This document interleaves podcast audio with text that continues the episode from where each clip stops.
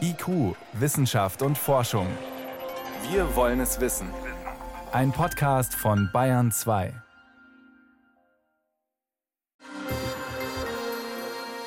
Wer Live-Veranstaltungen mag, für den ist zurzeit ja ziemlich wenig los. Aber heute Abend kann man online eine verfolgen. Genau gesagt in 4 Stunden, 27 Minuten und 20 Sekunden. Um kurz nach halb elf startet eine besondere Rakete und soll zwei Astronauten ins All schieben. Klingt vielleicht normal, ist aber tatsächlich eine Premiere. Das erste Mal seit neun Jahren sollen Astronauten von Amerika aus ins All fliegen. Seit dem Ende der Space Shuttles müssen die Amerikaner für jeden Flug bei den Russen anklopfen, in deren Soyuz-Kapsel steigen und dafür ziemlich viel Geld auf den Tisch legen. 80 Millionen pro Sitz. Das soll sich ab heute wieder ändern und das nicht mit einer Raumkapsel der staatlichen NASA, sondern mit der einer privaten Firma, SpaceX von Milliardär Elon Musk, dem auch die Elektroautofirma Tesla gehört. Dirk Lorenzen beobachtet das Ganze für uns. Dirk, SpaceX baute schon länger erfolgreich Raketen. Übernimmt Elon Musk jetzt endgültig die amerikanische Raumfahrt?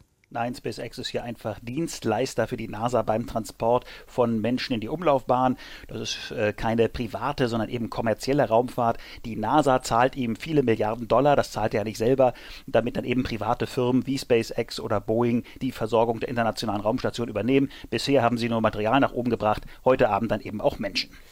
Dirk, du warst selber schon äh, vor Jahren bei den Space Shuttle Starts dabei und auch in Baikonur, wo die russische Soyuz-Kapsel startet. Was ist denn der Unterschied dieser alten Technik jetzt zur neuen Dragon-Kapsel? Die sieht natürlich sehr futuristisch aus. Da wissen wir ja, bei Elon Musk kommt es auch sehr auf diese Inszenierung an. Also man hat ja diese bewährte Cargo Dragon Kapsel, mit der man die Fracht hochgebracht hat. Die hat man ein bisschen aufgemotzt, will ich mal sagen, kräftig umgebaut, dass da Menschen rein können. Also ganz elegant. Vier Liegesitze drin, darüber Monitore und Steuerkonsolen. Man hat ein paar Bullaugen reingebaut, dass man rausgucken kann. Also das sieht alles sehr modern aus. Man hat auch Touchscreens, auf denen man das Ganze steuern kann. Keine großen Konsolen mit vielen Knöpfen mehr. Also sieht richtig gut aus, muss aber heute Abend dann eben auch wirklich funktionieren. Bisher gab es nur einen Flug mal mit einer Puppe an Bord, die kam heil oben an. Hoffentlich geht es heute und morgen mit den Menschen genauso. Du sagst Touchscreens statt der, wie in der Soyuz zum Beispiel, üblichen Knöpfe und Schalter. Hat man da eigentlich überhaupt noch das Gefühl einer richtigen erdigen Maschine, wo man auch mal einen Schalter auswechseln kann, wenn er kaputt ist? Das werden wir sehen. Also diese Steuerung ist in enger Absprache mit den Astronauten erfolgt, dass man die so aufbaut. Die haben gesagt, wir probieren es jetzt mal mit Touchscreens. Sonst sagen viele Astronauten, gerade bei einem etwas ruppigen Start, wenn man eben nicht so genau den Finger führen kann, sagen viele, ihnen sind Knöpfe eigentlich lieber. Nun kann diese äh, Kapsel natürlich im Wesentlichen auch alleine fliegen, aber man muss wirklich sehen, ob sich das bewährt. Man muss auch sagen, hier geht das. Diese Crew Dragon Kapsel ist kein riesengroßes, kompliziertes Raumschiff in dem Sinne, dass sie ganz viele verschiedene Missionen fliegen kann. Man kann damit zur Raumstation fliegen und zurück, mehr aber auch nicht. Für einen Mondflug oder Marsflug müsste man diese Kapsel ganz anders bauen. Dann gibt es bestimmt auch wieder Knöpfe. Heute Abend ist der erste Start, da hat man mal ein gewisses Risiko. Wer setzt sich in diese Kapsel heute Abend rein? Vier Plätze gibt es, aber es sind nur zwei Plätze wirklich besetzt. Das mhm. hat nichts mit Corona und irgendwelchen Abstandsregeln zu tun. Es sind zwei sehr erfahrene Astronauten, Doug Hurley und Bob Behnken. Die waren beide schon zweimal im All, beide Male mit einem Space Shuttle. Das liegt also schon sehr lange zurück. Die wissen aber, was ein Raumflug ist. Die wissen auch, welche Gefahren da drohen, wie, ja, welche Aufgaben man da bewältigen muss. Und die NASA hat ja einen Sinn für Symbolik. Bob Behnken war der Pilot des letzten Shuttlefluges 2011. Das heißt, der Astronaut, der den letzten letzten amerikanischen Flug zurück nach Amerika gebracht hat, der wird jetzt auch den ersten Flug aus Amerika hinaus ins All wieder steuern. Also ganz dramatisch. Kann man denn einschätzen, wie hoch das Risiko ist, wie sicher das Ganze für die beiden ist? Das kann man nicht abschätzen. Ist natürlich alles viele, viele Male getestet worden. In Trockenübungen am Boden, zum Teil auch eben mit der Puppe oder mit so ähm, kleinen Tests, die man gemacht hat, um das Rettungssystem auszuprobieren. Aber klar, es ist immer ein Risiko, ein Erstflug mit Menschen. Das ist einfach etwas, da man darf sich nie sicher sein. Es gibt in der Raumfahrt keine Routine.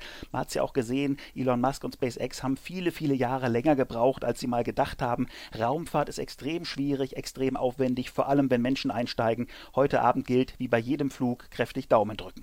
Wenn alles klappt wie geplant, Dirk. Wie wird dieser Flug ablaufen? Man soll heute Abend um 22.33 Uhr mitteleuropäischer Sommerzeit starten.